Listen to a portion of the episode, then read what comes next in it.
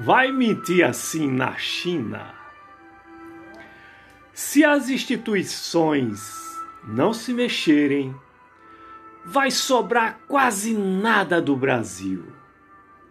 Faltará para pagar salários poca-teto, soldos, lagostas e até cafezinhos.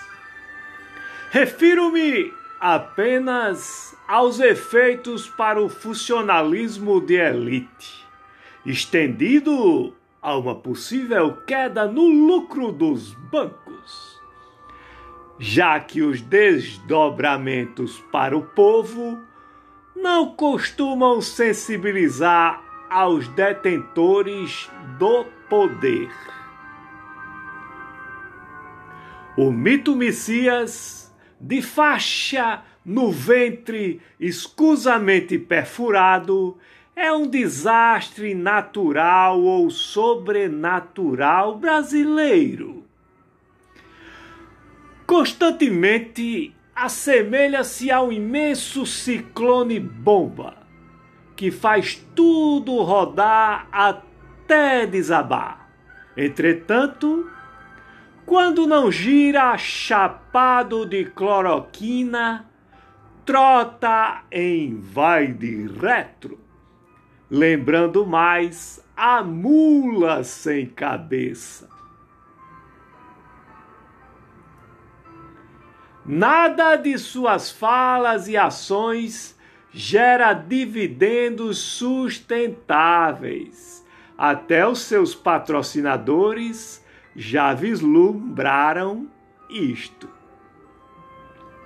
Venenos e desmatamentos custarão tão caros ao agronegócio quanto os ultrajes diplomáticos cometidos pelos pupilos de Olavo aos maiores parceiros comerciais.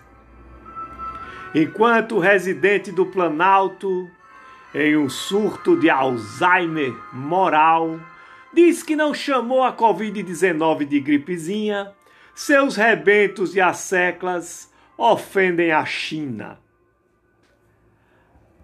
A má-fé e a incompetência generalizada em tempos de pandemia são heranças pesadas, semeadas e regadas pela, pelas classes dominantes repartidas com a generosidade de sempre, mas reflorescidas em ruas indóceis. André R. de Miranda, Aparições Literárias.